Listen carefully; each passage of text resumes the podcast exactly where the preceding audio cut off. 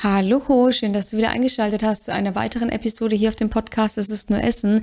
Ich bin die Melissa, Expertin und Coach für intuitives Essen und ich möchte mich heute mit dir über das Thema Essattacken unterhalten. Essattacken, Fressanfälle. Vielleicht kennst du es auch, dass es Situationen gibt, in denen du diesen Essensdrang entwickelst und es dann tatsächlich auch so ist, dass du zum Beispiel zur Tüte Chips greifst oder die Packung Schokolade aufmachst und du dann aber nicht nach einem Chip oder nach einem Stück Schokolade aufhören kannst, sondern einen inneren Drang hast, das Ganze aufessen zu müssen. Es dann gegebenenfalls sogar noch weitergeht also von den Chips zum Beispiel zur Schokolade oder von, den, von der Schokolade zu den Chips oder dann gegebenenfalls auch von der Schokolade zu etwas komplett anderem, wie zum Beispiel irgendeiner deftigen Kost und du da aber dann auch das Gefühl hast, dass du das ja nicht hineinstopfen musst. Also, dass es einfach unkontrolliertes Stopfen ist und wenn du dich da wiedererkennst, dann bleib jetzt unbedingt dran, weil diese Folge könnte sehr spannend für dich sein. Weil wir schauen uns mal an, woher kommen diese Essattacken überhaupt, was sind Ursachen für diese Essattacken und wie kannst du sie am Ende des Tages dann auch lösen. Und ich würde vorschlagen, in diesem Sinne, du machst es dir gemütlich, holst dir noch mal was zu trinken und wir steigen direkt durch.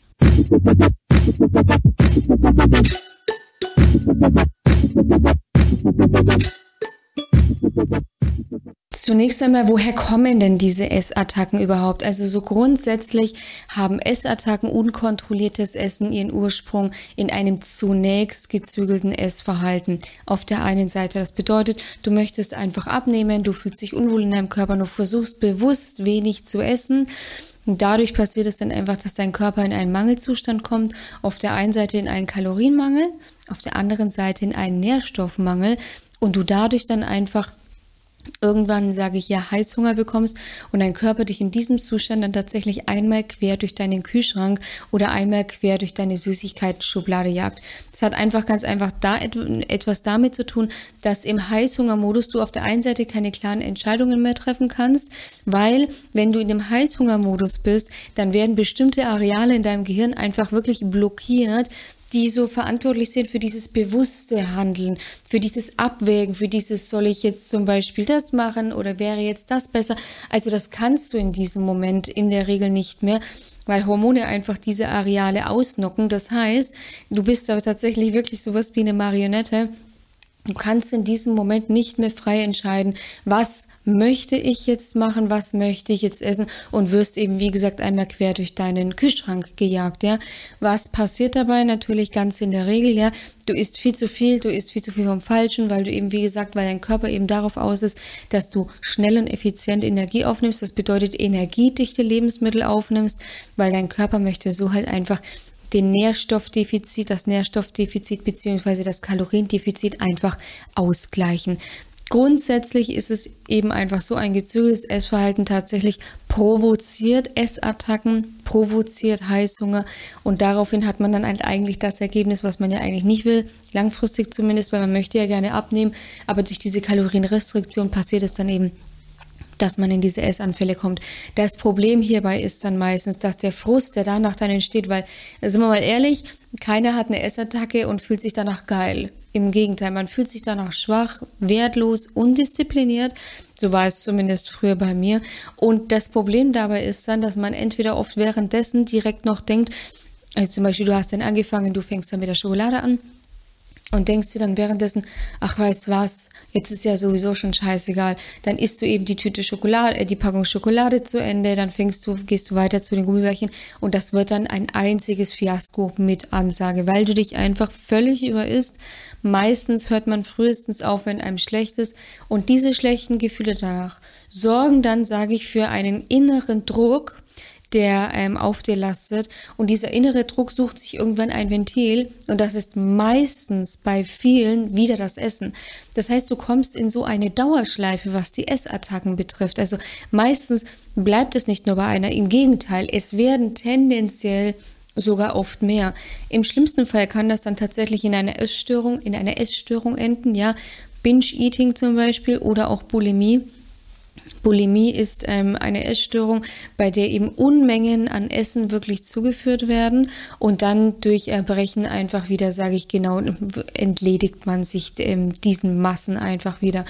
Und tatsächlich ist es so, dass auch Bulimie-Betroffene wirklich berichten, dass wenn sie dann ihre Essattacken haben, das wird dann teilweise wirklich geplant. Das ist unvorstellbar schlimm, was diesen Frauen da wirklich passiert. Und was dann auch oft aus einem Diätverhalten herauskommt, also das ist in der Regel ein schleichender Prozess. Ich habe dieses Thema selbst hinter mir, nicht Bulimie, nicht Binge-Eating, bei mir war es die Magersucht. Und dieses immer weniger Essen, immer weniger Essen, das ist ein schleichender Prozess. Und diese fehlende Selbsteinschätzung, ähm, dann wirklich zu sagen, ja, ich habe eine Ess ich habe eine Essstörung, die ist meistens nicht vorhanden, weshalb es eben so ein schleichender Prozess ist und weshalb man da eben meistens relativ spät erst selbst auch merkt, okay, ich glaube, ich habe eine Essstörung. Das ist tatsächlich wie bei Abhängigen, es ist genauso wie bei Drogen, wie bei Alkohol. Diese fehlende Selbsteinschätzung sorgt oft dafür, dass man es erst dann merkt, wenn es eigentlich leider schon zu spät ist. Und genauso ist es eben, Essattacken sind in der Regel einfach schon die Vorstufe, eben ja Binge-Eating. Was ist Binge-Eating? Binge-Eating ist quasi Bulimie ohne Erbrechen. Das heißt, Betroffene essen extrem große Mengen und davon rede ich jetzt wirklich nicht, das ist jetzt nicht eine Tüte Chips oder was auch immer, sondern das sind wirklich dann vielleicht drei Tüten Chips, vier Tafeln Schokolade, fünf Sandwiches. Also das ist wirklich alles ähm, nicht, ähm, sage ich, erfunden. Das sind ganz schlimme Fälle, die da wirklich passieren. Und vorneweg stehen in der Regel die Fressattacken. Diese Fressattacken, die halt meistens einfach nur, ja, jetzt esse ich meine Tüte Chips, eine Packung Schokolade.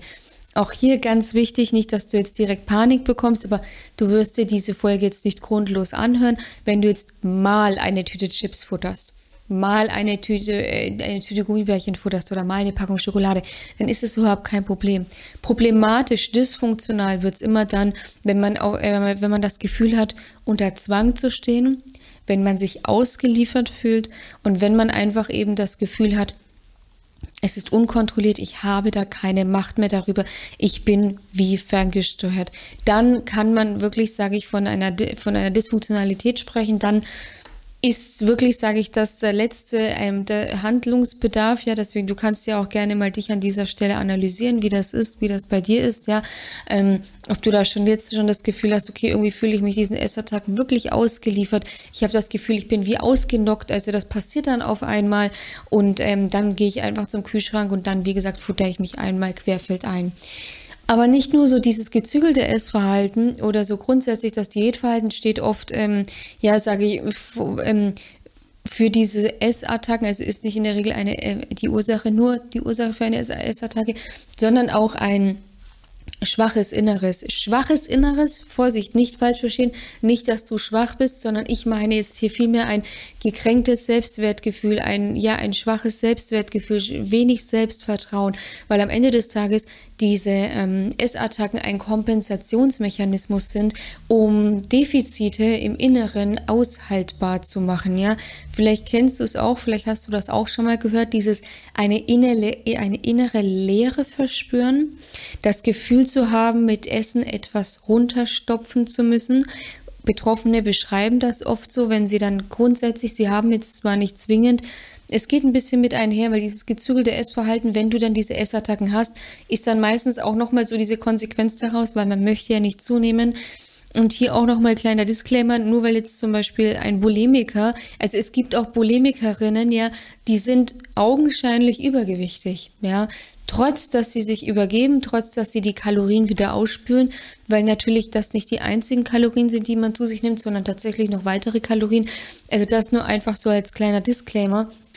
Deswegen ist es dann eben meistens so, wenn man dann seine Essattacken auch hatte, versucht man sich wieder zu zügeln im Essverhalten. Das ist dann auch wieder so, wenn du dir vorstellst, ein Pendel, das schwingt von der einen, von einem, äh, von der einen Seite in die andere Seite. Deswegen ist es auch tatsächlich gefährlich, Thema Essattacken, wenn sie in einer Regelmäßigkeit stattfinden und wenn du dich eben unkontrolliert fühlst, wenn du dich dem ausgeliefert fühlst, sind tatsächlich gefährlich, ja. Und oft versuchen einfach Betroffene mit einem geringen Selbstbewusstsein auf der einen Seite diese innere Leere durch das Essen einfach runterzustopfen und auf der anderen Seite ähm, sind tatsächlich solche Themen wie Selbstbestrafungsmechanismen auch nochmal ein Thema. Gerade wenn man sich, gerade wenn man zum Beispiel aufgrund eines niedrigen Selbstwertgefühls versucht, Perfektion zu erstreben. Das Problem ist, Perfektion ist in unserem Kopf. Also es gibt nicht, es gibt keine Perfektion. Ja? Es gibt auch nicht den perfekten Menschen, so nach dem Motto. Zumindest nicht, wenn er jetzt sich mit einer AI oder whatever ähm, kreiert ist, ja. Aber Perfektion herrscht tatsächlich nur in unserem Kopf. Und Betroffene, die von Perfekt, also von Perfektionismus Betroffene, setzen sich natürlich immer die Messlatte immer höher und versuchen immer über diese Perfektion gut genug zu sein.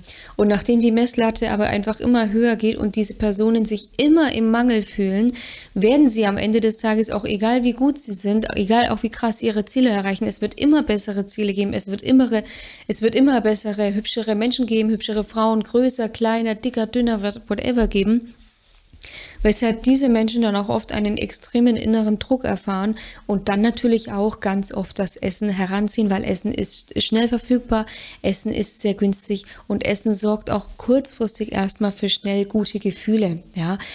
Das einfach nur mal dadurch, also Essattacken grundsätzlich, nochmal der kurze Appell, wenn das in einer Regelmäßigkeit stattfindet und du das Gefühl hast, dass es unkontrolliert ist, dann ist das ein ernstzunehmendes Thema. Und ich werde dir jetzt auch gleich erklären, was du so grundsätzlich dagegen machen kannst, gegen Essanfälle, Essattacken. Tatsächlich ist es aber bei den meisten so, es sind individuelle Themen, es sind individuelle Stellschrauben, individuelle Prägung, individuelle Beziehung zum Essen, individuelle Beziehung zu sich selbst, weshalb man das logischerweise nochmal individuell analysieren muss. Grundsätzlich kannst du dir aber merken, um Essanfälle aus, äh, nicht auslösen, sondern auflösen zu können, musst du tatsächlich die Ursache erstmal ähm, angreifen. Und wenn du dich schon erkannt hast, dass du gesagt hast, ja, Melissa, ich bin total, der, ich bin total der Diätmensch, ich esse total kopfgesteuert und ähm, ich habe ein total gezügeltes Essverhalten. Ich versuche immer bewusst wenig zu essen und habe halt dann auf der anderen Seite diese Essattacken dann ist es für dich super wichtig, dass du lernst, dein gezügeltes Essverhalten einfach abzulegen und du wieder lernst, deinem ja, Körper das zu geben, was er braucht. Und zwar bei Hunger ihm das gibst, was er braucht. Und du bei Sättigung einfach wieder aufhörst. Weil dadurch erfährst du eine generelle Zufriedenheit, was das Thema Essen betrifft. Dadurch wirst du grundsätzlich entspannter gegenüber dem Thema Essen. Und dadurch hast du dann auch nicht mehr so diesen Essensdrang. Und deswegen ist es auch hierbei super, super wichtig, sich grundsätzlich beim, beim Essen dann auch alles zu erlauben. Weil sonst hast du oft so diese Fixierung auf die verbotenen Lebensmittel, wie es halt immer so schön ist, ja. Und überfrisst sich halt halt genau an diesen Dingen dann immens und nimmst dann natürlich zu. Deswegen ist der erste wichtige Schritt, deinem Körper das zu geben, was er wirklich braucht. Bei Hunger und bei Sättigung wieder mit dem Essen aufhören. Parallel keine Verbote, das ist ganz wichtig und dabei ist es egal, ob es jetzt um Schokolade, Gummibärchen oder Pizza geht. Es gilt grundsätzlich, es geht grundsätzlich darum, sich alle Lebensmittel zu erlauben. Kein Lebensmittel ist per se ungesund. Kein Lebensmittel macht per se dick. Es kommt eben immer auf die Menge an und wenn du es dir verbietest, dann isst du oft viel zu viel davon, als wenn du gegessen hättest, wenn du es dir zum Beispiel als Nachtisch zum Mittagessen erlaubt hättest. Weil wir sind uns einig, ein Stück Schokolade oder zwei oder drei ist nochmal eine ganz andere Hausnummer als jeden zweiten, dritten Tag zwei Tafeln zum Beispiel, ja. Deswegen musst du dringend lernen, dass du ähm, wirklich deinem Körper hier wieder vertraust, weil am Ende des Tages, du weißt du, du hast nur deinen Körper, der ist mit dir auf die Welt gekommen und er geht auch wieder mit dir. Wieso solltest du ihm misstrauen, ja? Am Ende des Tages ist es dein Kopf, der, sage ich, viele Dinge übernimmt, die eigentlich nur den Bauch was angehen, also die eigentlich nur den Körper was angehen. Und dadurch kommen wir oft in diese Dysfunktionalität, weil das dann einfach das wieder, das entspricht nicht den Bedürfnissen des anderen, ja. Also deinem Körper, ähm, es entspricht nicht deinen körperlichen Bedürfnissen, wenn er nach Haferflocken verlangt, einfach einen ähm, Magerquark zu essen zum Beispiel, ja. Also das ist dann so der nächste Schritt, ja. Und grundsätzlich auch eben Themen aufarbeiten, wie Selbstvertrauen, Selbstwert, weil am Ende des Tages steht in der Regel eben allen voran, eben auch den Essstörungen, eben das Thema Selbstbewusstsein und Selbstwert, weil darüber versucht, also Essen oder Hungern, in dem Fall viel Essen oder Hungern, whatever, ähm, geht in der Regel ein geringes Selbstbewusstsein, ähm, davor, ähm, ja, ist die Vorstufe davor, ähm, weil es tatsächlich so ist, dass eben dieses Thema zum Beispiel Perfektionismus, ähm, man versucht da immer was auszugleichen, also man versucht immer irgendwie Kontrolle zu erlangen ähm, in gewissen Bereichen, in denen man es kann, um das zu kompensieren, wo man es nicht kann. Ja, und dann kommen eben solche ungesunden Kompensationsmechanismen zum Vorschein, was dann natürlich am Ende des Tages, worunter du zu leiden hast und nicht nur du, sondern auch deine Kinder, deine Familie, deine Freunde, dein Partner, Partnerin, whatever. Bei mir war das damals auch so, als ich meine Magersucht hatte, meine Eltern, meine Familie, meine Großeltern, jeder um mich hat verdammt gelitten, weil die alle eigentlich nur ein Ziel hatten, die wollten mich zum Essen wiederbringen, hat halt aber keiner geschafft. Also bei mir war es genau das andere Extrem zumindest zu der Zeit.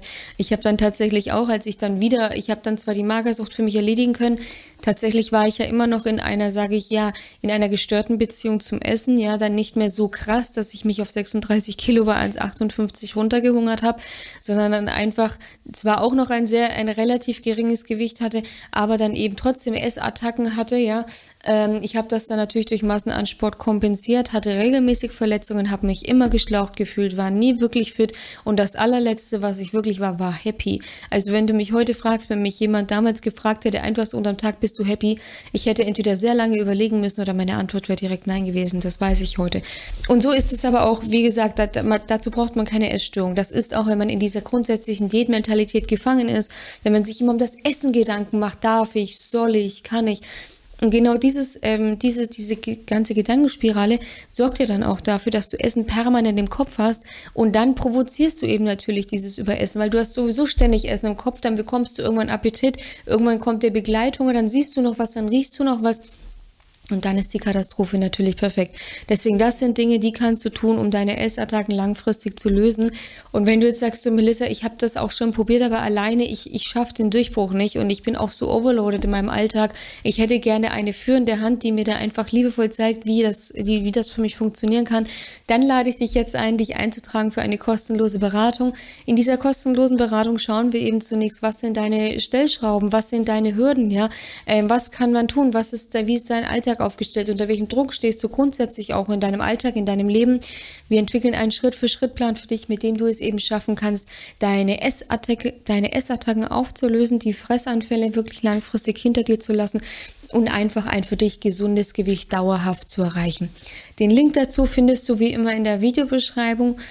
Und ich würde sagen, an dieser Stelle, ich hoffe, du kannst dein Essen jetzt trotzdem ein bisschen besser genießen. Ich äh, hoffe natürlich, dass ich dir die Folge so wertvoll wie nur möglich gestalten konnte. wünsche dir einen wunderschönen Tag, genieß die Sonne und ich sage bis bald. Mach's gut, deine Melissa von Go4Eat.